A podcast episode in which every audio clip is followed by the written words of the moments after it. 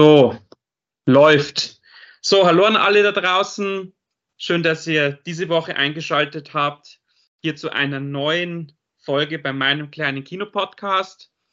Ähm, ich hoffe, euch geht es allen gut und ihr hattet einen schönen Herbstanfang, obwohl es auch ein bisschen heißer war.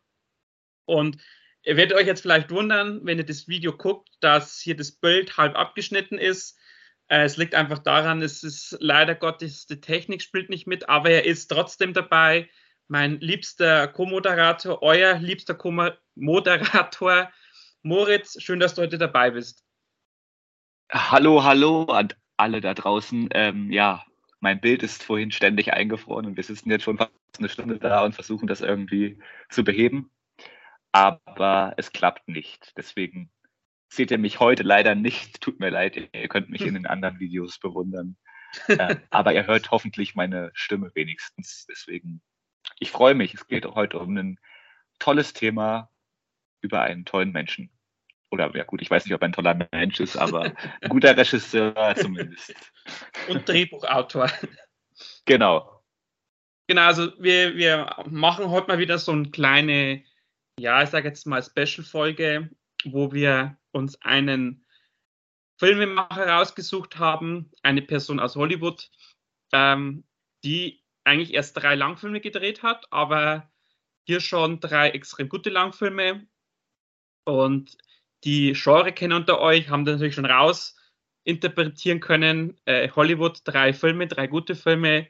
Es kann eigentlich nur ein Regisseur sein, und zwar geht es heute um äh, Ari Till Schweiger.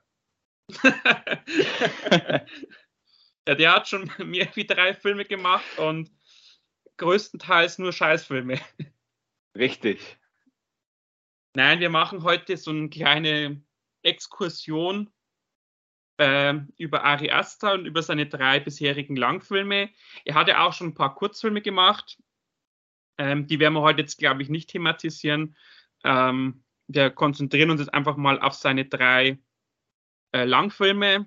Das ist einmal Hereditary, Midsommar und dieses Jahr ganz frisch rausgekommen Bo is Afraid.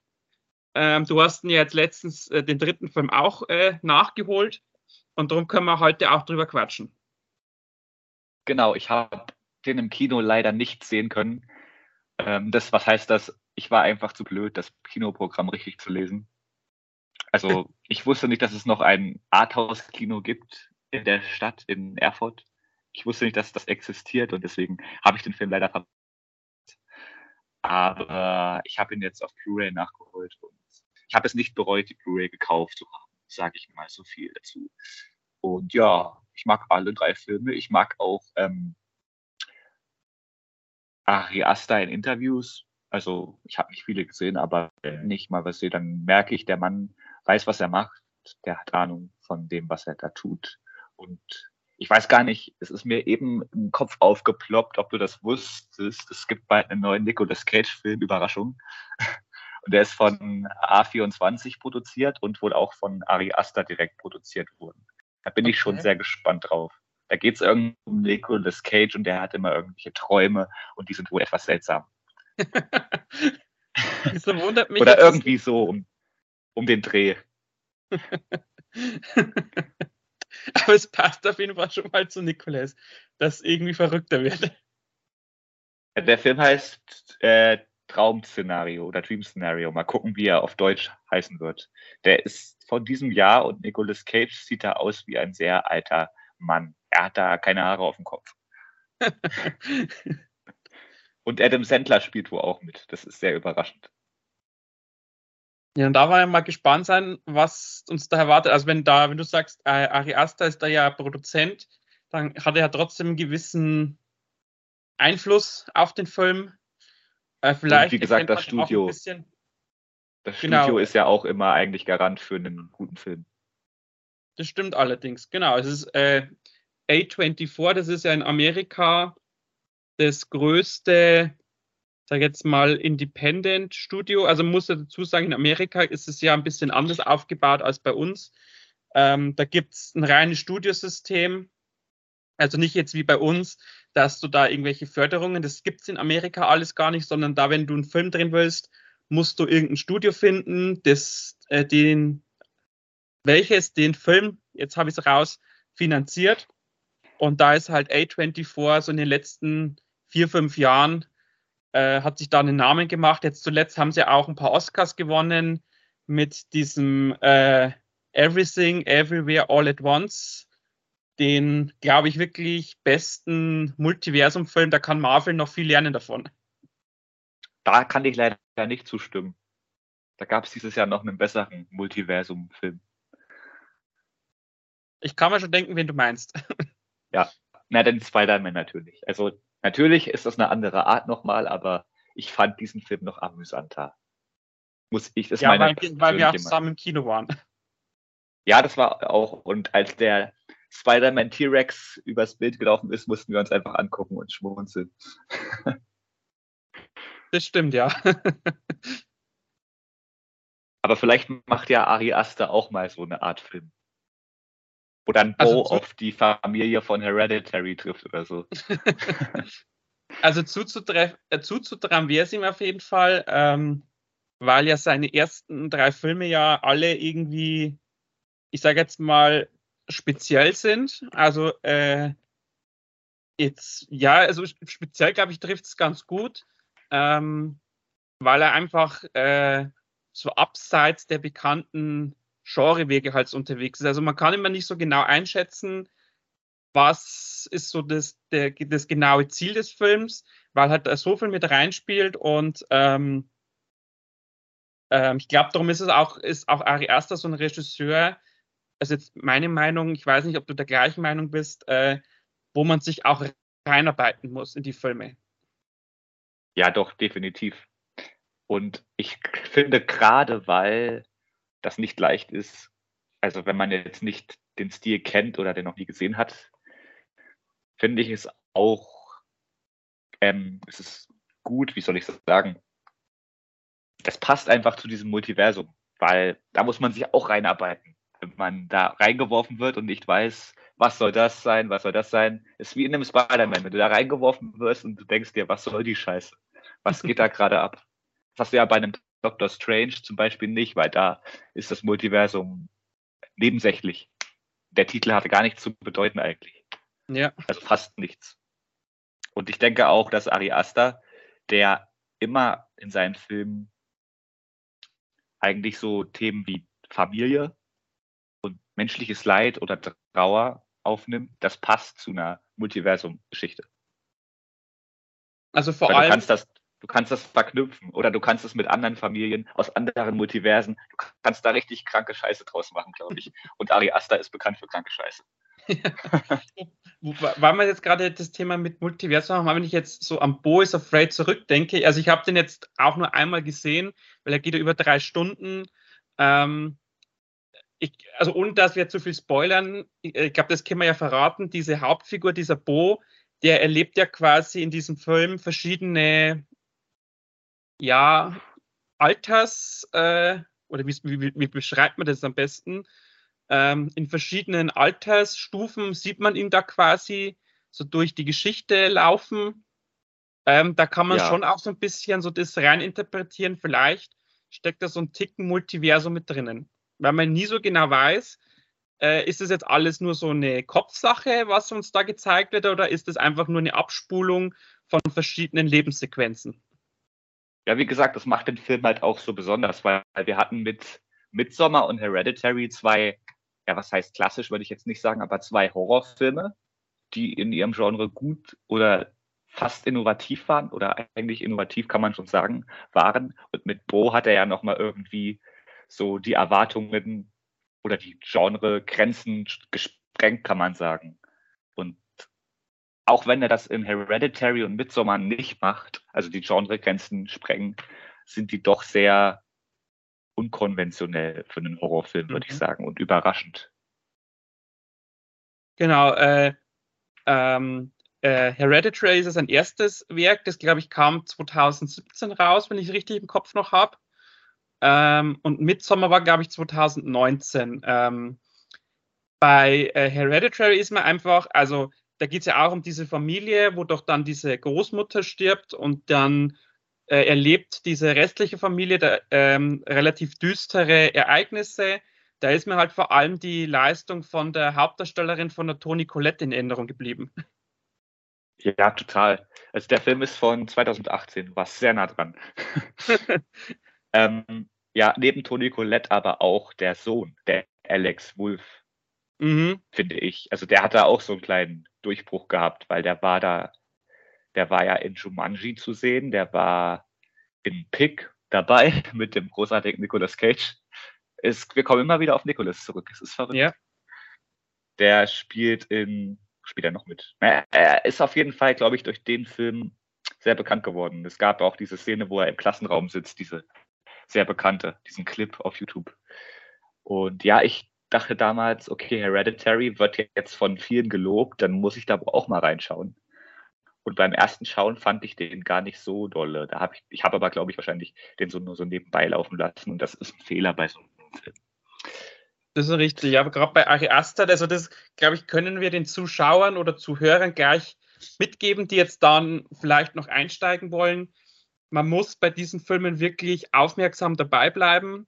Also man kann jetzt nicht irgendwie nebenbei laufen lassen und noch drei andere Dinge tun, weil sonst übersieht man da so viele Details und so viele, jetzt mal Easter Eggs, ähm, dass man dann wirklich am Ende meint, okay, das ist halt jetzt ein ganz normaler, schlichter, ja, so richtiger Horrorfilm ist es ja auch nicht, sondern es sind ja, ist ja mehr so düstere Dramen. Äh, Fantasy spielt auch immer so eine kleine Rolle. Ähm, und mir ist zum Beispiel auch bei Hereditary noch diese Szene mit dieser Autofahrt in Erinnerung geblieben, ähm, ich glaube, du kannst äh, assoziieren, welche das ich da meine. Ja. Ähm, äh, wo er halt dann punktuell, aber das ist auch so ein, so ein Stilmittel von Ari Aster, punktuell so ganz krasse Momente einbaut. Also das ist nicht so wie jetzt bei andere, wie jetzt bei Saw oder bei äh, oder bei Hostel, dass du da irgendwie ständig irgendwie so kranke, krasse Szenen hast, sondern Ari Aster ist er da wirklich sehr dosiert mit sowas, aber wenn es kommt, dann ist halt wie so ein kleiner Schlag in die Magengrube. Ja, es kommt richtig derbe bei Ari Aster. Und ich glaube, das ist auch so die Sinne, die jedem immer in Erinnerung kommt, wenn man an den Film denkt. Ähm, was wollte ich jetzt sagen? Du hast irgendwas gesagt und ich wollte darauf reagieren. Es ging um Hereditary. Moment, ich genau, hab's gleich wieder. ich hab's, jetzt hab ich's. Also es ging darum, ähm, verstehst den Film auch nicht ganz vollkommen 100 Prozent, wenn du aufpasst. Das ist ja das Krasse. Das ist ein Film, der dich beschäftigt und du musst dich belesen danach. Und das ist eigentlich was Gutes. Ich finde das gut. Oder einfach nochmal also, gucken. Ja, genau. Aber es geht ja um diesen komischen Dämon da. Und ja. wenn du da nicht 100% aufpasst, dann hat dich der Film verloren. Und dann sagst du, der ist scheiße, aber das darfst du halt nicht. Das ist auch bei einem, bei einem Tarantino, das ist auch ähnlich.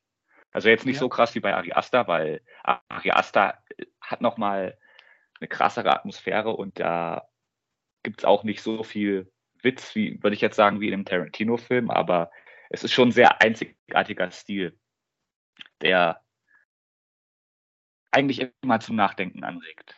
Auch bei Midsommar, wo man eigentlich denkt, das ist so der fürs Publikum, der ist der so am zugänglichsten, kann man sagen. Aber auch der hat noch so ein paar Messages oder wie du gesagt hast, Easter Eggs. Ja, also ich sag mal so, Easter Eggs ist vielleicht auch der falsche Begriff. Äh, Ari Aster arbeitet halt viel mit, mit, mit Symbolen oder mit Grafiken oder mit Zeichnungen. Hinweisen. Oder Hinweisen. Hinweisen. Äh, also teilweise selbst beiläufig, die Kamera schwenkt einfach durch den Raum und an der Wand sind zum Beispiel spezielle Bilder. Da kommen wir dann, wenn wir jetzt dann gleich bei Midsommar angelangt sind, näher drauf. Aber bei, bei Midsommar ist es halt wirklich extrem, wie er da mit Symbolen und Zeichnungen arbeitet. Ähm, aber es ist halt auch, bei, du hast es ja schon erwähnt, dieses Thema Familie und diese düsteren Geheimnisse und diese düster oder allgemein so das Düstere, was eine Familie haben kann.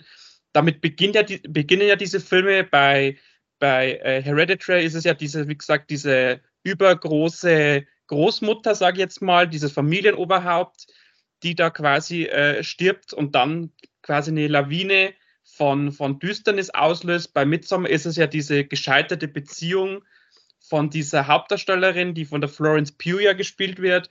Und bei Bo ist es ja diese sehr komplexe und ich sage jetzt auch mal kranke äh, Mutter-Sohn-Beziehung, äh, die ja komplett aus dem Ruder läuft sozusagen. Und das ist ja dieses prägnante Mittel, wo du eigentlich jeden Ari Aster-Film sofort erkennst.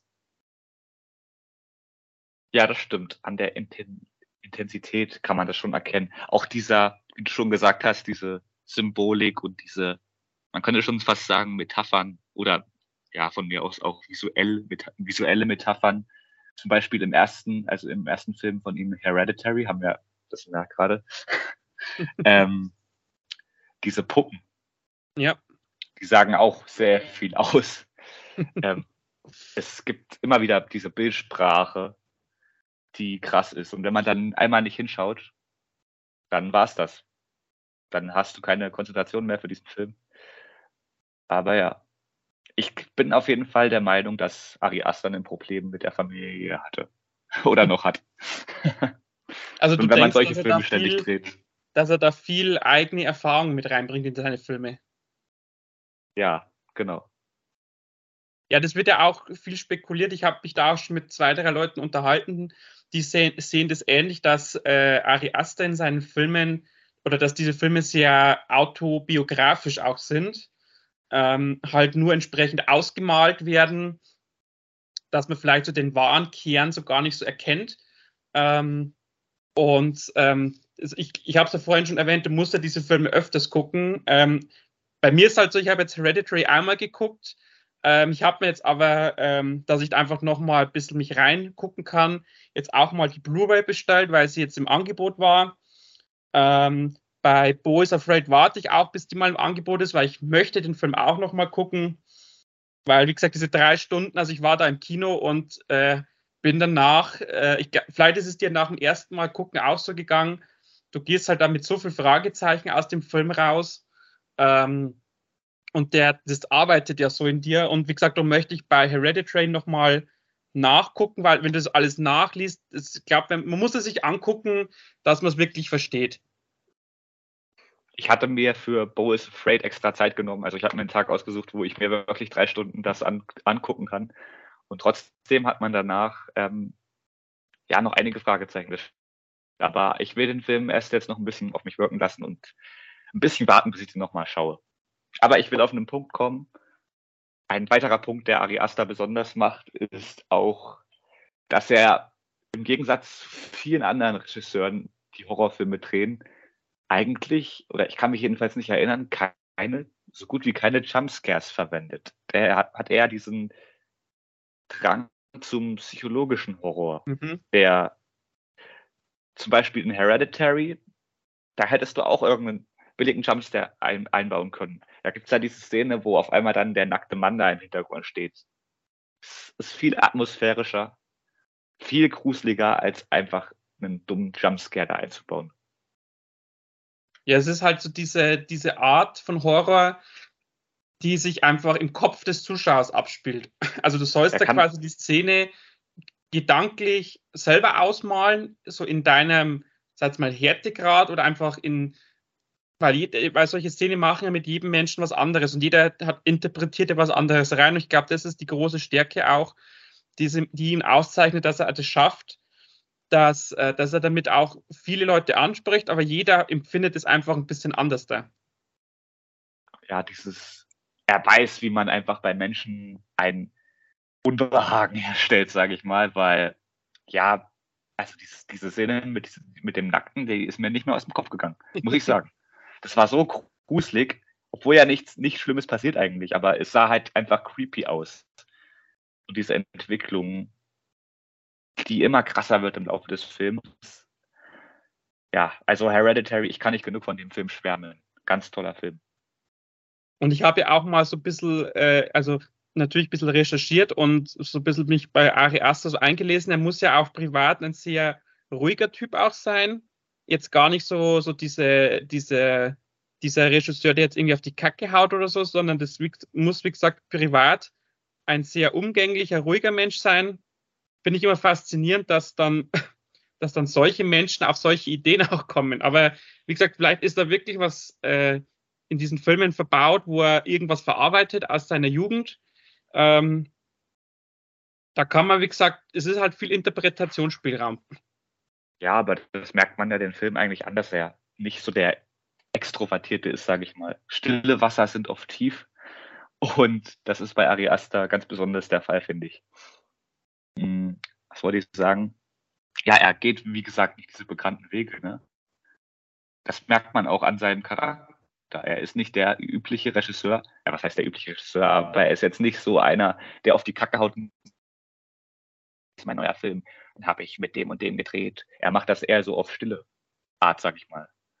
Also der ist jetzt nicht der Typ, der das Rampenlicht sucht, sag ich mal. Und das sieht man auch in seinen Filmen, weil die sind oft entgegen der Erwartung und eher unkonventionell. Der geht als seinen eigenen Weg. Der sagt, ja, so soll mein Film sein. Da lasse ich mir auch nicht reinreden. Der wird jetzt so, egal wem es gefällt, mir gefällt's. Genau, war ja zum Beispiel auch bei Boys Afraid die Diskussion. Ich glaube, das Rohmaterial war, glaube ich, knapp vier Stunden. Und dann hat er sich mit A24 darauf geeinigt, dass man den Film auf drei Stunden kürzt. Aber er hat auch dazu gesagt, er macht keinen Schnitt mehr. Also der ist da standhaft geblieben und äh, hat wirklich darauf bestanden, dass der Film mit diesen drei Stunden äh, ins Kino kommt. Und ähm, da, glaube ich, merkt man aber auch schon, wie überzeugt er von seinem äh, eigenen Werk auch ist, dass er sagt, er weiß zwar, dass, dass, die, dass vielleicht der eine oder andere Zuschauer dann den Film vielleicht nicht gucken wird, wenn er so lang geht, aber er ist halt, er ist halt der Meinung, so wie er jetzt ist, ist er für ihn perfekt und äh, er lässt sich da quasi auch nicht reinreden. Ich würde gerne den Vier-Stunden-Cut sehen. Ich hoffe, es gibt den wie den Snyder-Cut. Den wird es bestimmt irgendwann mal geben. Der großen Ari Aster Special Edition. Ich weiß auch gar nicht, ob es von Hereditary noch so einen Director's Cut gibt. Da habe ich mich jetzt ehrlicherweise nicht damit befasst. Ähm, aber ich denke, oder ich bin mir sicher, da wird es vielleicht, also wenn es ihn schon gibt, dann gibt es ihn, aber wenn es noch nicht gibt, bin ich mir sicher, dass da auch irgendwann vielleicht mal eine Langfassung noch gibt. Ich weiß gar nicht, ich glaube nicht. Ich glaube, weil das ja war eigentlich so sein erster Langfilm. Vielleicht durfte der gar nicht so. Ich weiß es nicht, keine Ahnung. Vielleicht hat er da, hat er da gewisse Beschränkungen vom Studio aus bekommen. Ich weiß es nicht. Mhm. Aber ich, mir ist es nicht bekannt, dass es diesen Cut geben soll. Das wäre cool, aber ja. Also wo es ihn definitiv gibt, ist bei Midsommer, weil da habe ich mir ja damals, äh, äh ich habe den Film ja im Kino geguckt und dann habe ich, bin ich so begeistert aus dem Kino raus, dass ich mir dann auch hier, ich hoffe, man kann es erkennen, damals äh, die allererste Variante des Mediabooks besorgt habe, mit diesem schönen Bär in, in Flammen und dieser roten Schrift. Ich hoffe, man kann es erkennen. Und da sind ja beide, äh, beide Fassungen drin. Ich kann es mal kurz in die Kamera halten. Also die Kinofassung, die geht 147 Minuten, also schon über zwei Stunden. Und dann gibt es ja noch die Director's Cut, die geht 172 Minuten. Also die ist dann nochmal fast 30 Minuten länger. So kann man es lesen. Da ist ja dann nochmal eine Szene, also eine ganze Szene mehr mit drinnen. Ich weiß nicht, kennst, kennst du schon beide Fassungen oder kennst du nur die Kinofassung? Ich kenne nur die Kinofassung. Ich habe nur die normale Blu-ray, weil ich wusste, ich glaube, die gab es dann auch gar nicht, als ich mir die Blu-ray gekauft hatte. Die war relativ neu im Handel. Und da dachte ich, guck mal, du hast doch Hereditary gesehen. Holte dir jetzt mal mit Sommer und da gab es den Cut, glaube ich, noch nicht, meines Wissens. Ich hole mir den aber irgendwann auch oder ich schaue ihn zumindest mal. Also interessiert mich jedenfalls. Ich habe ja von dir schon gehört, dass da dann vieles noch mehr Sinn macht, wenn man diesen Cut kennt. Richtig, genau. Also bei, also ich muss jetzt gleich mal dazu sagen, Midsommar ist mein liebster Ari Aster Film. Da bin ich wirklich sehr großer Fan von. Ähm, weil er das einfach bei mir geschafft hat, so dieses, dieses, ja, Thema Horror in Verbindung mit strahlendem Sonnenschein, das was eigentlich gar nicht zusammenpasst. Und mit, mit diesem, ja, sag jetzt mal, mit diesem Kult dieses Mitsommerfestes, was ja aus Schweden kommt, ähm, in Verbindung zu bringen und dann noch diesen, ja, diese, dieses, dieses Dörflein da mit diesen Leuten, die da diesen, diesen Kult ausleben. Ähm, das hat mich damals im Kino schon richtig gepackt. Und natürlich auch mit einer äh, herausragenden Florence Pugh, die, glaube ich, durch Midsommar erst so richtig ihre Karriere gestartet hat oder die einfach durch diese, durch diesen Film, glaube ich, dann auch in Hollywood richtig bekannt geworden ist. Ähm, ist das, wie gesagt, für mich auch der beste Horrorfilm so der letzten 20 Jahre? Ah, ich weiß jetzt nicht, spontan fällt mir da jetzt nicht ein. Ah, keine Ahnung. Ich würde da jetzt keine Aussage treffen. Im nächsten Podcast kann ich dir auch sagen, was mein Lieblingshorrorfilm der letzten 20 Jahre ist. Vielleicht ist, aber ja, Midsommar spielt auf jeden Fall weit oben mit, da hast du recht. Ja, und es ist ja auch nicht dieser klassische Horror, sondern da geht es ja auch um diese Beziehung von dieser jungen Frau. Mir ist bloß gerade der Name, wie die im Film heißt, entfallen. Ähm, die wurde von der Florence Pugh gespielt wird. Und die äh, hat ja, äh, also um kurz die Geschichte zu erzählen, die, also die hat ja quasi diese, ihren Freund da, äh, mit dem läuft es nicht so gut, dann entscheiden sie, dass sie nach Schweden fahren, weil ein Mitschüler da sagt, Mensch, da ist so ein cooles Fest in seiner Heimatgemeinde. Ähm, und dann stellt sich heraus, dass diese Menschen in diesem Dorf, die sind alle so ganz strahlend weiß gekleidet, so ganz schlicht und, und weiß und strahlend, dass die da, äh, dass dieses äh, Mitsommerfest in diesem Jahr, wo der Film spielt, quasi ein besonderes ist, äh, wo es quasi zu gewissen Opferungen kommt, äh, ohne dass ich jetzt zu viel verrate. Ähm, und da ist halt mittendrin diese junge Frau, diese Studentin, die kurz zuvor ihre Eltern verloren hat und jetzt auch, wie gesagt, so diese Probleme mit ihrem Freund da hat, ähm, die aber dann in dieser schwedischen Gemeinde so ihren Platz auch findet. Ähm, da gibt es dann noch zwei, drei so ziemlich krasse Szenen. Ich sage nur die eine mit der Schlucht, wo sich dann quasi die Dorfältesten mit verwickelt sind. Und dann gibt es ja noch diese eine Szene von dem Ex-Freund in diesem Häuschen, diese rituelle Szene mit den ganzen Frauen. Ich glaube, mehr muss ich nicht sagen. Ähm, und ganz zum Schluss auch die finale Szene mit diesem brennenden Dreieckshaus. Ähm, das ist schon so visuell betrachtet, was äh, das, das catcht einen schon richtig weg. Ja, total. Also ich habe den auch nicht im Kino gesehen, leider. Habe ich dir eben gesagt, ich habe mir die Blu-ray geholt. Ja. Ähm, und tatsächlich äh, wollten den, mein, mein großer Bruder wollte den tatsächlich mitschauen. War überraschend, weil ich habe ihm die Geschichte erzählt und er meinte, ja, lass mal gucken. Und das beim Testpublikum meiner Wahl kam der Film tatsächlich sehr gut an, zu meiner Überraschung. Deswegen sage ich ja auch, dass so der Film von Ari Aster der am zugänglichsten das ist der Film von Ari Aster, der am zugänglichsten für das breite Publikum ist, sage ich mal. Und Florence Pugh ist mit dem Film auch, wie du gesagt hast, schon groß geworden und auch die Bilder wieder Hammer. Und bei dem Film ist, glaube ich, die beste Anfangsszene von allen Ari Aster-Filmen, weil man macht den Film an und man wird direkt ähm, geschlagen, sozusagen, von der genau. Bildsprache wo man halt quasi die, als Einleitung quasi diese, dieses, diese Tragik mitbekommt von den Eltern von dieser jungen Frau und äh, so dieses, dieses ganze, was sich halt danach aufbaut, so diese, diese Trauer, dann diese, wie gesagt, diese toxische Beziehung, die sie da hat mit diesem Typen da. Ähm, und dann, wie gesagt, ja. kommt sie da in dieses Dorf da, ähm, wo sie dann quasi sich wohlfühlt, wo sie sich angenommen fühlt wo ja dann auch dieses Foto entsteht. Ich glaube, das ist auch so prägnant für diesen Film mit diesem Blumenschmuck. Ja. Äh, wo sie da diesen Hut aufhat mit lauter Blumen, dieses Blumenkleid. Ich glaube, das ist so bei Midsommer, glaube ich, das Bild, das, wo du jedem zeigen kannst und jeder weiß sofort, glaube ich, um was es da geht oder um welchen Film das es geht. Und das stimmt. Ich sehe gerade auch, Florence Pugh sieht auf dem Cover des Films so viel älter aus irgendwie. Das haben sie wahrscheinlich auch extra so gemacht. Weil sobald ja, sie man war ja damals auch noch ein bisschen jünger, als sie heute ist natürlich. Ähm, also ich habe jetzt ja. hier in dem äh, Mediabook ist auch ein Bild vom Dreh, kann ich ja mal kurz zeigen, wo man sie mit Ari Aster auch sieht. Und ähm, ähm, da ist dann noch so ein Bild drin. Also wo wir jetzt auch, wo wir vorhin schon gesprochen haben mit den ganzen Symbolen. Das ist Muss so das Klassische, wo du, wo du siehst, ja. wo quasi an der Wand diese ganzen Bilder sind. Und das zieht sich halt bei diesem Film so komplett durch, den, durch die ganzen, also wenn man jetzt die Kinofassung nimmt, durch die ganzen 150 Minuten, dass du halt immer, immer irgendwo diese Wandzeichnungen hast. Ähm, wo du dir danach stundenlang durchlesen kannst. Da gibt es extra so Internetseiten, wo das aufgeschlüsselt ist. Äh, bei Minute XY mit so und so vielen Sekunden siehst du das Bild und äh, bei Minute da und da siehst du das Bild. Ähm, also das ist schon faszinierend, wenn man sich das dann durchliest und guckt dann den Film nochmal und dann nimmt man das erst bewusst wahr, diese ganzen versteckten Bilder und Botschaften in den Bildern. Stimmt, ich habe da auch richtig viele YouTube-Videos nach dem Film geschaut.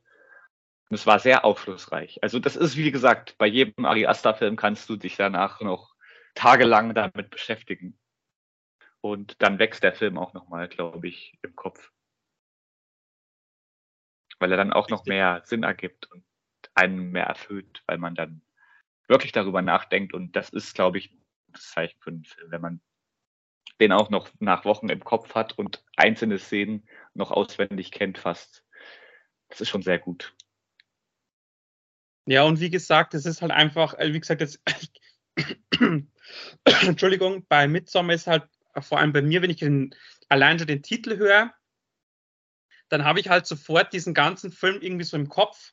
Ähm, auch dieses äh, exorbitante Geschrei von der Florence Pugh, wo ja auch so eins dieser, dieser Effekt, ich sage jetzt mal in Anführungszeichen, Effekte des Films ist, wo, wo viele danach drüber geredet haben.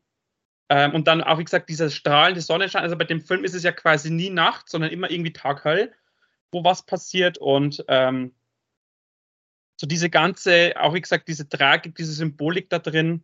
Ähm, und ich, jetzt, obwohl der Film jetzt schon drei, vier Jahre alt ist, bin ich halt immer noch an dem Punkt, dass ich sage, ich, da sind noch das ein oder andere Detail drinnen, wo ich heute noch darüber äh, überlegen muss, was wollte mir Ari Aster damit genau sagen. Das ist auch das Geile daran. Du kannst den Film immer wieder gucken und entdeckst was Neues. Das sind die besten Regisseure. Das zeichnet die aus. Weißt, ich kann auch, ich kenne auch The Hateful Eight oder keine Ahnung, Django, die Dialoge mittlerweile fast alle auswendig. Und es macht trotzdem noch Spaß, die Filme zum tausenden Mal zu gucken. Ist genau, so. das, das glaube ich zeichnet, wie du schon gesagt hast, die richtig guten Regisseure aus. Äh, und vor allem, wenn sie es halt schaffen, auch in jedem neuen Film äh, qualitativ das Level zu halten. Und ähm, das glaube ich ist auch der perfekte Übergang jetzt zu Boys Afraid wo er jetzt dann auch Ari Aster nicht nur das erste Mal mit so einem richtig großen Star zusammenarbeiten durfte, mit Joaquin Phoenix, sondern er hat auch für diesen Film bisher auch sein höchstes Budget bekommen. Also da hat man schon gemerkt, dass äh, A24 jetzt, äh, dass die das ganz genau erkannt haben, was für ein geiler Regisseur das ist und dass die ihm dann auch äh, das ermöglicht haben, seine neueste Vision, sage ich jetzt mal, auch mit so einem Star wie Joaquin Phoenix, der ja den Oscar gewonnen hatte, äh, erst vor äh, kurzer Zeit, also vor zwei, drei Jahren. Ähm, und da hat er auf jeden Fall auch bewiesen, dass er mit solchen großen Schauspielern arbeiten kann. Ja, ähm, man muss dazu sagen, das größte Budget, ja, aber Hereditary und Midsommar sehen auch sehr gut aus. Also da merkt man nicht, dass da in Anführungszeichen wenig drin steckt. Also die sind sehr wertig und auch von den Effekten her sehr gut gemacht. Wollte ich dazu sagen noch. Hm. Man muss auch dazu sagen, Joaquin Phoenix ist ja ein Darsteller, der bekannt dafür ist, schon sehr wählerisch zu sein bei seinen Rollen. Oder der spielt nicht so gerne in Mainstream-Filmen mit, habe ich das Gefühl. Mhm. Wenn da ein Ari Aster um die Ecke kommt, ist es ja schon irgendwie klar, dass er da Ja sagt. Und die Geschichte ist ja auch sehr irre und die, die wird nicht jeden Tag erzählt. So eine Geschichte in einem Hollywood-Film, der so groß angelegt ist, über drei Stunden. Ich glaube, ich habe davon gehört oder gelesen, dass Joaquin Phoenix bei sehr vielen Szenen auch sehr pingelig war und improvisiert hat und wohl auch den Text nicht unbedingt vorgeschrieben gelernt hat. Oder irgendwie so, ich habe davon mal was gelesen, dass er es wohl am Set speziell sein soll und ja, aber es ist ja was Gutes dabei rumgekommen, auf jeden Fall. Ja, ich denke einfach mal, dass Joaquin auch wollte, dass dieser Film perfekt wird. Ähm, vor allem natürlich auch in Bezug, äh, dadurch, dass er ja in, in Joker so exorbitant abgeliefert hat, ähm, dass er, glaube ich, für sich da selbst auch so einen Standard gelegt hat, ähm, den er jetzt einfach halten möchte. Und äh, ich bin mir aber auch sicher, dass das auch Ari Aster ein Regisseur ist, der dann aber auch auf solche Vorschläge von seinen Darstellern auch eingeht. Ähm, weil ich, ich bin mir auch sicher, dass sich äh, Joaquin Phoenix und Ari Aster auch so privat bestimmt gut verstanden haben oder gut verstehen, weil die, was jetzt ich von außen sagen kann, schon irgendwie so einen ähnlichen Tick haben. Also ich kann es schon bestätigen, weil ich habe es ja letztens geschrieben, der neue Film von Ari Aster, also wo er wirklich Regisseur ist, jetzt mal abgesehen von dem, den er produziert Nicolas Cage. Der neue Film ist wieder mit Joaquin Phoenix und es geht diesmal, es soll ein Western sein, der in Zeiten der Corona-Pandemie spielt. Also das hört sich auch wieder schon sehr irre an. Ja, und, und äh, ich glaube, bei Joaquin Phoenix muss man seit Joker nicht mehr darüber diskutieren, was der drauf hat. Ähm, das einzige äh, Ding natürlich, er musste sich für, für Boys Afraid nicht äh, herunterhungern, so wie bei Joker, sondern er macht in Boys Afraid einen gut genährten Eindruck. Er durfte wahrscheinlich wieder ein bisschen was futtern für den Film. Er durfte zu McDonalds gehen. Aber auch nicht zu viel, weil er hat ja dann auch wahrscheinlich zeitnah Napoleon noch abgedreht, weil die, kommen ja jetzt dieses Jahr beide raus. Ich weiß nicht, wie, in welchen Abständen die gedreht wurden, aber in Napoleon darf er ja auch nicht zu dick sein, sag ich mal. Ja, der kommt ja jetzt dann im Spätherbst. Also da, da freue ich mich ja auch schon drauf, weil ich sehe Joaquin Phoenix wirklich gerne. Und äh, ich finde auch so, dass die Rolle des Napoleon, also auch so eine extravagante Rolle, ich glaube, da hat man mit Joaquin Phoenix auf jeden Fall eine gute Wahl getroffen. Auf jeden Fall. Also da kann ich mir jetzt auch nicht so schnell einen anderen vorstellen. Und Russell, äh, Russell Crowe sage ich schon, Ridley Scott als Regisseur liefert eigentlich auch immer, wenn es um so Historienfilme geht, liefert er eigentlich immer ab. Oder fast immer. Genau. Ähm, was natürlich jetzt bei Bo is Afraid viele gar nicht wissen, der basiert ja auf einem Kurzfilm. Ich weiß nicht, ob du den Kurzfilm auch gesehen hast. Ähm, den, glaube ich, gibt es sogar auf YouTube. Äh, der geht, glaube ich, acht oder zehn Minuten. Ähm, da ist natürlich Joaquin Phoenix nicht äh, die Hauptrolle, aber, aber der Kurzfilm, der deutet schon so ein bisschen diesen, dieses ganze Verrückte an, was dann dieser Drei-Stunden-Film auch suggeriert. Ähm, ich ich habe es ja vorhin schon kurz angerissen, die Story ist ja auch relativ schnell erzählt, ohne dass man groß spoilert. Wir haben ja diesen Bo, der lebt da in so einer Wohnung, äh, und möchte irgendwie seine Mutter besuchen. Und aus irgendwelchen Gründen hat er so eine Art paranoide Zustände, dass er irgendwie seine Wohnung nicht verlassen kann und dann sucht er immer Ausreden. Und da muss er halt dann doch los, weil es heißt, die Mutter ist tot. Und dann erlebt er so auf dem Weg nach Hause eine, ja, ich sage jetzt mal, eine Geschichte oder eine, er erfährt Sachen, die so ein bisschen sein Leben auch widerspiegeln, ähm, wo man sich dann denkt, äh, what the fuck, äh, was geht denn hier ab? Ja, das stimmt. Also ich kenne den Kurzfilm noch nicht, aber mir war bewusst, dass der auf diesem Bow-Film basiert, also der große Film, weil ich hatte davon gelesen. Aber wenn es den auf YouTube gibt, dann schaue ich da mal rein. Ich habe gerade gelesen, weil wir eben über das neue Projekt geredet haben. Der Film heißt oder wird heißen Eddington, stand jetzt, stand heute und ähm, ist hier beschrieben auf dem Letterbox als Western, schwarze Komödie und als äh, Ensemblefilm ähm, in einer fiktionalen Stadt in New Mexico während der Covid-19-Pandemie. Also klingt auf jeden Fall wieder so, als würde er die Genre-Grenzen sprengen. Mhm. Da wird dann sicherlich auch wieder ein kleiner Tick Horror dabei sein. Aber ich habe das Gefühl, krasser als Bowls Afraid, also mit den Grenzen, wird es nicht gehen. Also ich glaube, das macht er jetzt nicht nochmal krasser.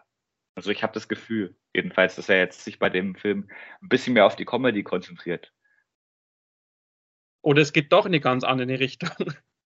Ja, man weiß es nicht. Weiß ich glaube, das, ich glaub, das, das Comedy, glaube ich, bei Ari Aster, also ich, ich will jetzt nicht, also bei Bo is Afraid gab es schon ein, zwei Szenen, wo man schmunzeln musste, aber ich glaube, das war einfach aus der Situation herausgeboren. Also ich, also ich möchte jetzt natürlich nicht äh, zu 100% behaupten, aber ich denke schon, dass, äh, dass Ari Aster jetzt, glaube ich, keiner Regisseur ist, der jetzt irgendwie für Komödie oder für Humor oder so steht. Also ich glaube, dass das, also da mal punktuell mal so ein Gag mit reinpacken, ja, aber äh, ich glaube schon, dass der da trotzdem so auf, äh, auf äh, doch ernstere und doch menschlichere oder düstere Themen setzen möchte. Ja, wie gesagt, schwarzhumorige Komödie kann ja in viele Richtungen gehen, aber ich denke schon, dass er sich in dem Genre mal ausprobieren will. Wir werden es ja sehen. Aber genau. das Poster sieht, sieht schon mal vielversprechend aus. Da sieht, siehst du Joaquin Phoenix in so einer, vor so einer Schwarz-Weiß-Westernstadt mit einem Hut und er sieht aus wie in dem Film The Sisters Brothers, falls dir da was sagt. Mhm. Hat er ja auch schon in dem Western mitgespielt und er sieht ja eins zu eins so aus wie der Charakter aus The Sisters Brothers. Also. Weil das ist gespannt. ja auch eine Anspielung auf diesen Film, man weiß es ja nicht. Ja, keine Ahnung, aber, aber ich bin sehr gespannt. Ist wieder von A24. Ja, das ist natürlich klar. Da kann ja sein, dass jetzt, keine Ahnung, Sony oder so ihn eingekauft hat.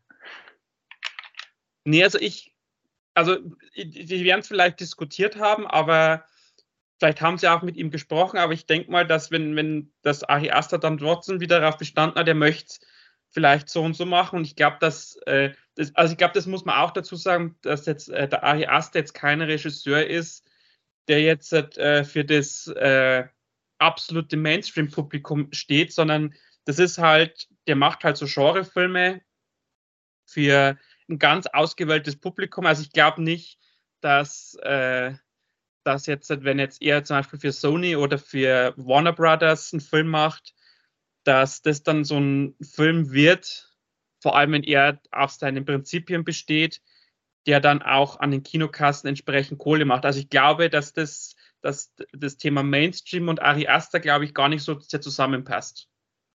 Naja, du hast ja gesehen jetzt zum Beispiel bei, guck mal, Greta Gerwig, was hat die vorher für Filme gemacht? Lady Bird, die hat mit ihrem Mann The Married Story geschrieben. Hat sie damit geschrieben? Ich weiß es nicht. Auf jeden Fall, die hat, die war eine Arthouse-Regisseurin und jetzt hat sie den erfolgreichsten Film von einer Regisseurin ins Kino gebracht, Barbie. Und wer weiß, vielleicht, du kannst auch nicht sagen, dass Ari Aster nicht so bekannt ist. Der ist vielleicht ein Nischenregisseur, das kann man sagen, aber durch unzählige, keine Ahnung, Film Podcasts, durch Werbung, durch Mund-zu-Mund-Propaganda ist der schon bekannt geworden. Seine Filme sind sehr bekannt unter Filmliebhabern. Also das würde ich jetzt nicht unbedingt sagen. Und vielleicht wollte, eines Tages. ich, ich wollte das, äh, vielleicht habe ich es auch falsch umschrieben. Äh, also ich wollte darauf hinaus, dass ich, wie gesagt, so, was jetzt mein Eindruck ist, dass halt vielleicht eher auch gar nicht so in dieses Mainstream, jetzt sowas wie Fast and Furious, so gar nicht in dieses Popcorn-Kino auch gar nicht so reinpasst, weil halt, also zumindest von den Filmen, die er jetzt gemacht hat, ich glaube, da sind wir uns einig, das ist jetzt kein Film für jemanden, der jetzt äh, nur wegen Fast and Furious oder wegen Harry Potter oder wegen solchen Filmen ins Kino geht. Nee, das nicht, auf keinen Fall, aber du siehst ja, Greta Gerwig wurde für Barbie engagiert und vielleicht wird Ari Aster von der Marke oder so mal gefragt oder von irgendeinem großen Franchise. Natürlich ich glaube nicht, dass er sowas machen würde, aber wenn er da seine eigene Kreation reinbringt und was ganz anderes macht, warum nicht? Man weiß es und nicht. Ausschließen kann man natürlich nichts, das ist natürlich auch klar. Ich bin gespannt, was die Zukunft bringt. Ich bin auf Eddington gespannt. Auch wenn es klingt wie eine Biografie über Eddington. Aber ja.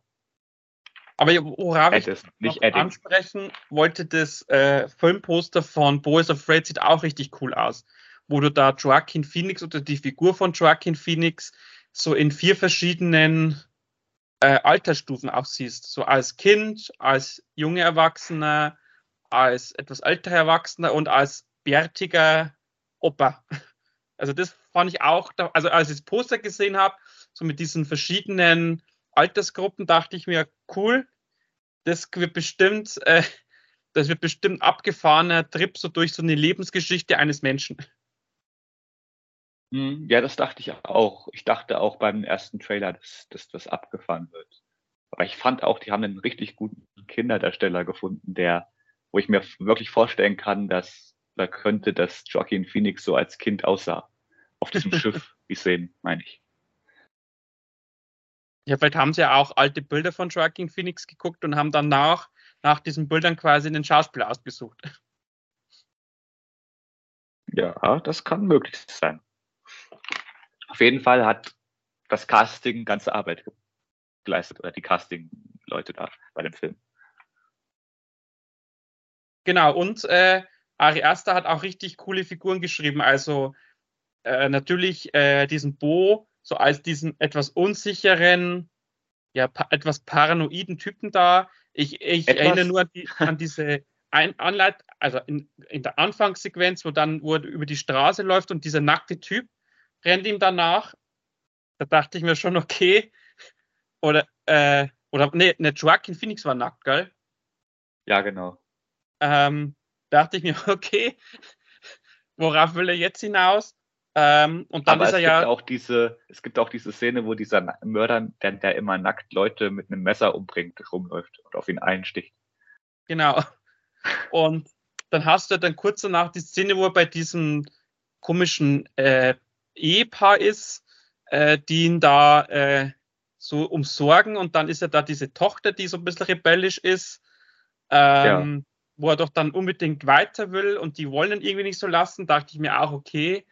Äh, es war interessant zu sehen, wie er so diesen, diesen Part so einleitet und wie er dann so diese Geschichte erzählt, dass du das Gefühl hast, irgendwie, dass du dich einfach unwohl fühlst. Also ich, ich habe wirklich im Kino gesessen und dachte mir, okay, wenn ich jetzt in der Situation, ich würde mich so dermaßen unwohl fühlen mit diesen Figuren da, ähm, dass man dann, dass man da wirklich an seinem Verstand zweifeln müsste. Ja, wie gesagt, das sind alles Abbilder von seiner Paranoia oder wie auch immer, diese Figuren. Aber ich finde auch, der Film hat eine der gruseligsten oder wenn überhaupt vielleicht die gruseligste Sexszene ever. ja. Oder? Ja. Äh, da dachte Muss ich mir dann auch, äh, also ich muss dazu sagen, die ist eher im letzten Filmdrittel angesiedelt, also muss man ein bisschen durchhalten, dass man zu der Szene kommt. Die spielt dann auch quasi schon in dem Bereich, wo er dann das Elternhaus erreicht hat. Da wo ich mir dann auch gedacht habe, oh Gott, also jetzt, also recht viel abgefahrener, glaube ich, wird's nicht mehr. Ja, genau. Genau. Und das läuft dann auch noch auf so eine andere äh, Gestalt aus Genitalien heraus. Und das ist ganz schlimm. Also, was es ist, es ist gut, aber es ist total abgefahren und das hat man, hat man noch nicht gesehen in irgendeinem Hollywood-Blockbuster. Na, Blockbuster kann man nicht sagen, aber in einem Hollywood-Film von so einer Größe hat man das noch nicht gesehen. Das kann man sagen.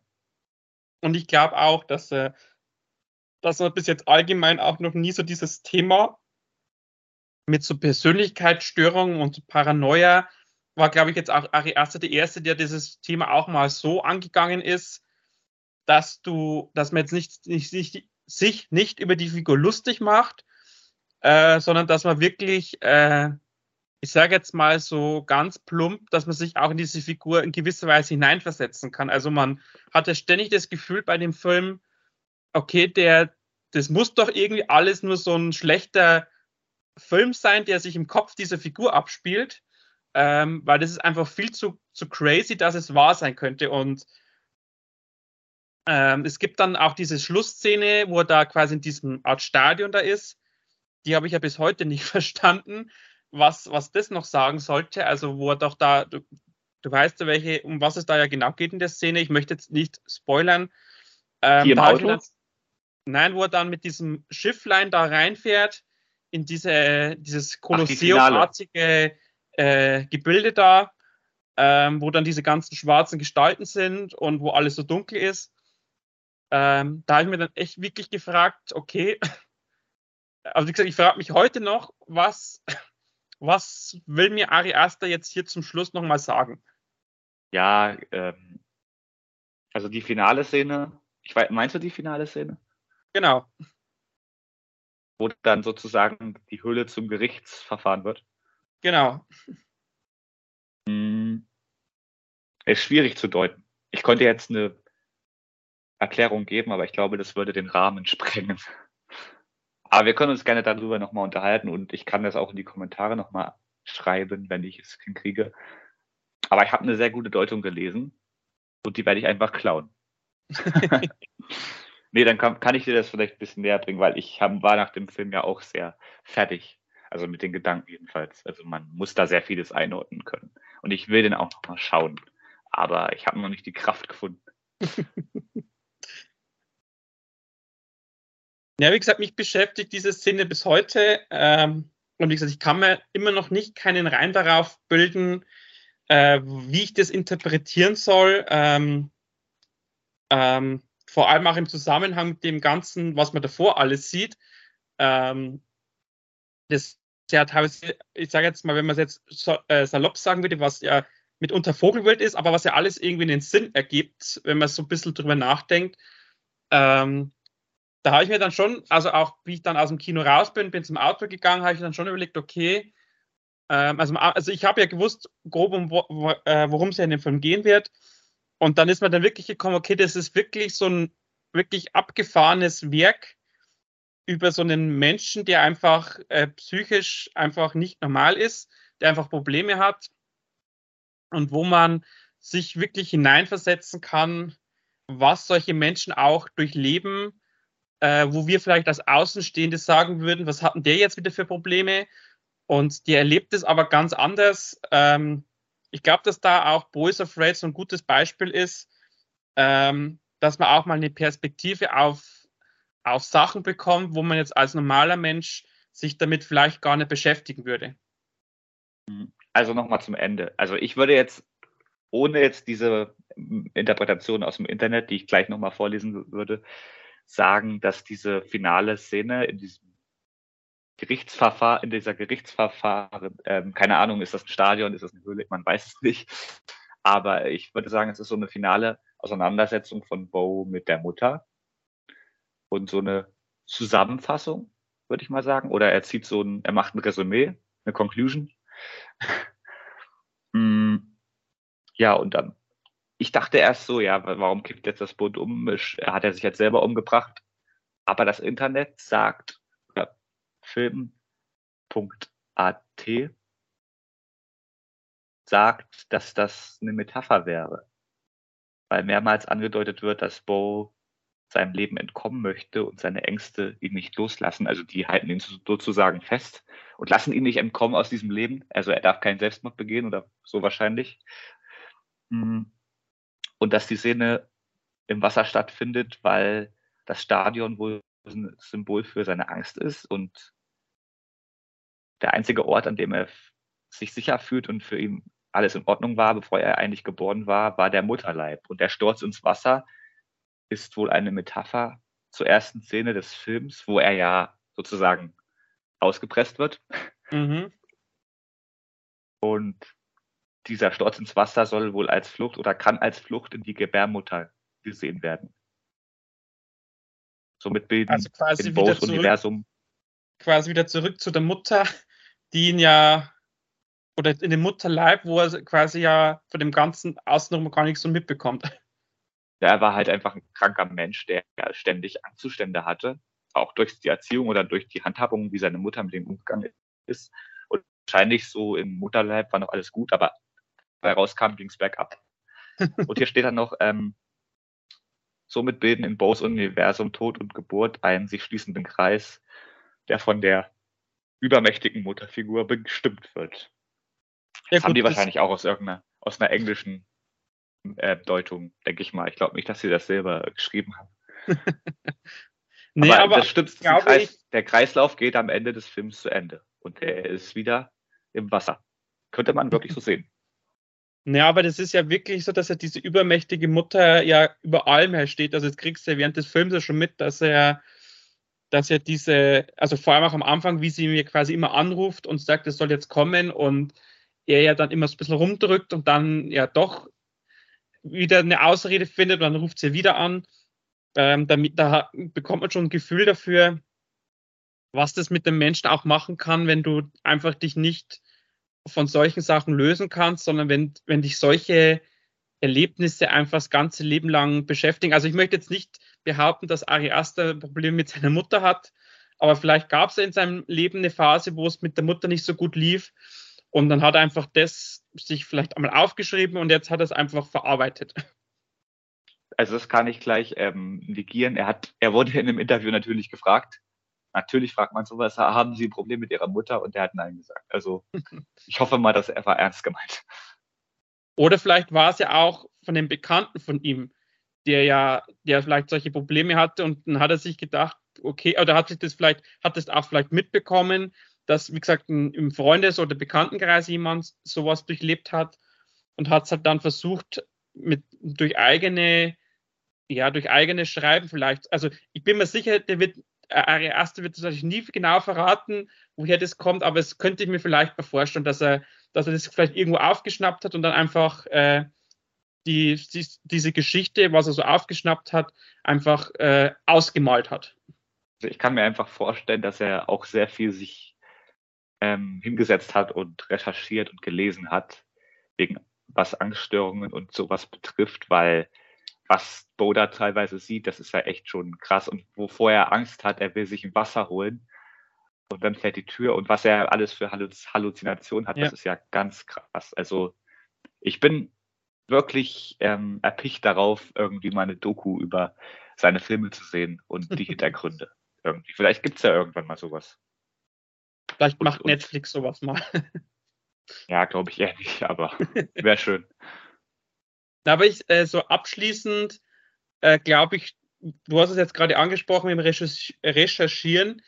Also ich glaube schon, dass, wie gesagt, wenn man jetzt die, diese drei Filme so anguckt, dass Ari Aster ein Mensch ist, der, wenn äh, ein Drehbuch schreibt, dass es nicht, nicht einfach jetzt hinknallt, sondern dass er sich da schon auch irgendwo einliest, irgendwie äh, sich äh, Infos noch holt ähm, damit halt seine, seine Geschichten oder seine Filme auch äh, ein gewisses Fundament bekommen, dass man sagen kann, okay, es ist zwar eine fiktive Geschichte, aber du erkennst halt in diesen Geschichten so viele äh, belegbare Punkte. Ist bei Midsommer das Gleiche, dass sich bestimmt auch einbelesen, wie das mit diesem Midsommerfest in Schweden ist dass da vielleicht die Leute so, so weiße Kleider anziehen, dann, dass die da diesen Blumenschmuck tragen, ähm, dass da das ganze Dorf zusammen feiert, dass da so eine große Essenstafel auch gibt. Ähm, und da, da wie gesagt, das Thema auch mit diesem tragischen Verlust und so. Also ich bin mir sicher, dass er sich auch da oder auch bei Hereditary bestimmt irgendwo auch äh, noch Background-Infos geholt hat. Jupp. Ich glaube auch bei Hereditary da geht's ja, da gibt's einen ganzen Wikipedia-Artikel zu diesem Dämon und was auch immer, da, was hinter diesem Dings steckt. Also da steckt immer was dahinter. Und auch das Mitsommerfest wird ja gefeiert, aber nicht so wie im Film zum Glück. aber wie gesagt, äh, bestimmt, es gibt äh, in Schweden äh, so Dörfer, die, wie gesagt, so weiße Kleider anhaben. Ähm, und wie gesagt, er hat es halt dann nur ausgeschmückt hat mit diesem mit diesem Kult, der halt da einfach so, aber auch wieder so in Anlehnung an Naturvölker, die einfach mit diesem, ja, mit diesem Kreislauf der Natur leben möchten und das halt einfach in einen Einklang zu bringen. Also das, das, also das muss man ja äh, Ari sowieso immer hoch anrechnen, dass er, dass in seinen Filmen so vieles drinsteckt, wo man stundenlang drüber philosophieren kann, wo das Thema herkommt, wo das herkommt, wo das herkommt. Also wir quatschen jetzt auch schon fast eine Stunde äh, und äh, haben eigentlich nur einen kleinen Bruchteil ergründet, was da wirklich drin steckt. Ja, also ich denke mal, wenn sein neuer Film rauskommt, werden wir auch wieder ein Special machen. Auf jeden Fall, natürlich. Und da kann man bestimmt auch eine Stunde über den Film reden, denke ich mal. Ich weiß noch nicht, wie lang der sein wird, aber sicher nicht unter, sicher nicht unter 90 Minuten, denke ich mal. Also ich, wenn ich jetzt, du, du sitzt bestimmt gerade am Computer, ähm, das heißt, du könntest ja vielleicht mal kurz nachschauen, wie lang das Hereditary geht, weil dann können wir vielleicht eine, ein Muster erkennen, weil Bo is Afraid ist ja jetzt bedeutend länger als Midsommer. Und ich denke mal, dass bestimmt Midsommer auch länger ist als Hereditary. Also Hereditary ist ja, wie gesagt, sein kürzester Film. Aber ich glaube, das hängt einfach mit dem ähm, Umstand zusammen, dass es sein erster Kino- oder größerer Film war. Der geht zwei Stunden und hier im Internet steht zwei Stunden und sechs Minuten. Hier auf meiner Blu-ray steht zwei Stunden und drei Minuten. Also auf jeden Fall so knapp zwei Stunden und fünf Minuten. Okay. Na, wie gesagt, vielleicht ist es, ist es ja auch so ein Muster von ihm, dass jeder Film länger wird als der vorherige. ich hoffe es nicht. Ob ja, wenn er dreieinhalb Stunden, das ist auch noch okay. Ich meine, der mit dem Wolf tanzt, geht auch fast vier Stunden oder vier Stunden. Deswegen, man kann das gucken, man kann das schaffen. Aber wobei man aber trotzdem, glaube ich, sagen muss, also, also bei Bo is Afraid ist mir jetzt, jetzt gar nicht mal so schlimm vorgekommen, diese drei Stunden, weil ja doch, wie ich finde, wenn man aufmerksam den Film guckt, vergeht es eigentlich relativ zügig, aber ich bin mir auch sicher, dass der ein oder andere, das, das gesagt hat, okay, ich gebe mir jetzt keine drei Stunden, dass er vielleicht auch von sich aus sagt, vielleicht geht er wieder auf zweieinhalb oder zwei Stunden runter oder so. Dass er es einfach ja, mal ausprobieren also, wollte und jetzt vielleicht sagt, okay, ich kann vielleicht noch ein bisschen kürzer erzählen. Ähm, oder es wird wieder drei Stunden. Stunden gut. Man bekommt auch in zwei oder zweieinhalb Stunden einen ordentlichen Film auf die Beine. Würde ich jetzt nicht so schlimm finden. Aber ich muss ganz ehrlich sagen, bei Bo is Afraid, ich fand die erste Stunde richtig gut. Und die letzte halbe Stunde oder die letzte, ja doch, die letzte Stunde fand ich gut. Und da, ich weiß gar nicht, wie, wie soll man den Film in, in Teile einteilen? Das ist schwierig. Ähm, aber diese Passage mit dem Theater in dem Wald da, du weißt, was ich meine, du hast den Film gesehen, mhm. die fand ich etwas schleppend teilweise. Da passieren natürlich dann auch wieder interessante Dinge, aber das war mir dann doch teilweise zu abgespaced. Aber nicht zu abgespaced, dass ich nicht mehr gucken würde. Also ich hab, bin ja dran geblieben. Von daher kann man machen. Aber er wird sich schon seine, äh, schon seine Gründe haben, warum er diese Sequenz so lange gemacht hat. Ja, total. Ich fand ja auch diesen Wechsel der Szenenbilder sehr interessant und kreativ, muss man sagen. Stimmt, also wirklich, äh, da, da merkst du wirklich, dass da eine Idee dahinter steckt, dass es zwar einerseits, äh, dass es spannend und interessant ist, aber auf der anderen Seite halt trotzdem was Alltägliches, sage ich jetzt mal. Also es war jetzt kein Szenenbild dabei, wo man sagt, das hat man so noch nie gesehen. Stimmt, ja. Und ähm, also für jeden, der jetzt, der jetzt Boys of Red noch nicht geguckt hat, also wir können es euch, glaube ich, äh, also wenn ich jetzt mal für dich mitsprechen darf, wärmstens empfehlen, äh, euch den anzugucken. Ähm, ich würde aber auch sagen, wenn man jetzt noch nie einen Ari Aster Film geguckt hat, ist, würde ich jetzt nicht mit Boys Afraid anfangen. Also ich würde tatsächlich, so wie es auch seine Filme gemacht hat, so die Reihenfolge auch einhalten, wenn ich bei Ari Aster neu einsteige.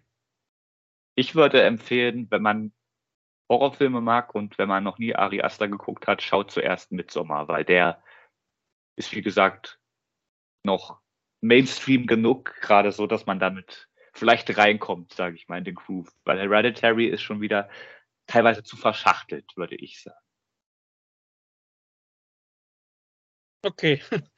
Aber ich kann dir zustimmen, alle drei Filme sind gut und schaut die und auch Bo is Afraid hat seine Daseinsberechtigung und auch diese drei Stunden sind gerechtfertigt. Schaut euch diesen Film an und dann kommentiert gerne etwas Nettes hier. Ja, aber, aber ich glaube, abschließend, darauf können wir uns einigen, ähm, dass man mit, äh, wenn man jetzt noch nie Ari Aster geguckt hat, dass man mit Bo is Afraid nicht anfangen sollte. Definitiv, ja. da wird man sich denken, was ist denn das für eine abgefuckte Scheißshow? Oder man wird das einfach feiern, weil es komplett verrückt ist und weil man selber verrückt ist. Ich weiß es nicht. Oder man wird sich vielleicht fragen, wo ist Nicolas Cage? Der hat da auch super diese Rolle spielen können, habe ich das Gefühl. Das stimmt, ja. Das habe ich mir nicht auch überlegt. Mensch, was wäre jetzt gewesen, wenn Nicholas diese Rolle gespielt hätte? Allein schon bei dieser Szene mit der Badewanne, wo er an die Decke guckt. Mhm. Weißt du, welche ich meine? Ja, ja. Aber vielleicht erleben wir das ja noch, dass Ari Aster mal mit Nicolas Cage zusammenarbeitet, so richtig als Regisseur und Hauptdarsteller. Also, er hat ja zumindest schon einen Film produziert. Also mal gucken, was das wird. Ich bin gespannt auf den Traumfilm mit Nicolas Cage und was Nicolas Cage so alles träumt. Ja, vielleicht ist es das, was Nicolas Cage auch in Wahrheit alles so träumt. sicherlich, sicherlich. Wahrscheinlich Na, ist Massive Talent auch wirklich ihm passiert und das ist einfach eine ja. Verfilmung von einem seiner Erlebnisse. Ja, man weiß es nicht. Vielleicht ist ja auch bei Renfield was Wahres von Nicolas Cage mit drin. Dass er eine Cheerleader-Ladung will, eine Handvoll Nonnen, meinst du? Genau. Dass er in Wahrheit vielleicht auch so ein Dracula ist. Bestimmt. Deswegen altert er auch so schön. Wie Wein. Richtig. er sieht ja jetzt immer noch richtig gut aus mit seinen fast 60 Jahren. Genau. Aber wenn man dann diesen, wenn man dann ein Bild sieht, wie er in dem Ari Aster produzierten Film aussieht, da denkt man, er ist ein alter Opa, der 70 ist. War halt eine gute Maske am Werk. Genau. Nee, dann würde ich sagen, haben wir heute ein äh, bisschen über Ari Aster philosophiert. Also wir könnten jetzt sicherlich noch mal eine Stunde weiter quatschen, aber ich glaube, dann würden die Leute jetzt abschalten und sich sagen, ja. äh, nee, zwei Stunden Podcast tun wir uns nicht an. Ich hoffe, es hört jetzt noch jemand zu. ja. Das wäre ja schon schön. Ja, also glaube, man, man, man hat es rausgehört, wir sind beide große Fans von Ari Aster und seine Filme bieten extrem viel Gesprächsstoff, also dass man da wirklich äh, stundenlang bis ins Detail sich äh, Sachen rausholen kann. Ähm, aber man muss auch irgendwann mal einen Punkt machen, würde ich mal sagen. Genau, machen wir jetzt. Punkt. Dann sage ich allen danke fürs Reinschalten, fürs Reinhören, die jetzt auch so lange durchgehalten haben. Ähm, und natürlich auch dir, dass du heute wieder die Zeit genommen hast, mal wieder Gast zu sein äh, im Stresse der Uni. Und ähm, wir haben ja bald schon wieder das nächste Vergnügen-Podcast oder mit der nächsten Podcast-Folge, die wir jetzt dann demnächst noch reinkloppen. Die wird sogar dann vor diesem Podcast noch erscheinen. Äh, ähm, aber es, das Jahr bietet ja trotzdem noch die eine oder andere Möglichkeit, dass wir uns zusammenschalten können. Definitiv. Ich hoffe auch das nächste Mal wieder mit Bild und dass ich meine technischen Problemchen hier zusammenkriege. Aber das war heute etwas spontan. Also, dass ich den Laptop hochgefahren habe und da hatte ich keine Zeit, dann noch irgendwie die Einstellung durchzugehen oder irgendwas zu reparieren. Also, ja, tut mir leid. Aber ich hoffe, es war trotzdem schön, es war informativ, hat mir Spaß gemacht und bis demnächst. Genau. Das war jetzt ein schönes Schlusswort. Ähm, auch von mir kann ich kann nur sagen, es hat mir auch riesen Spaß bereitet. Ähm, und auch nochmal so ein bisschen äh, die drei Filme Revue passieren zu lassen. Ich glaube, ich werde mir jetzt wirklich die Tage nochmal Midsommar angucken. Äh, nochmal Florence Pugh in ihrer Anfangskarrierezeit nochmal anschauen. Und dann freue ich mich schon auf unseren nächsten Podcast. Natürlich wird auch bei diesem bei dieser Folge Cedric wieder ein richtig geiles äh, Thumbnail hinklatschen. Und ähm, dann sehen und hören wir uns beim nächsten Podcast wieder. Bis dahin macht es alle gut und ciao, ciao. Tschüss.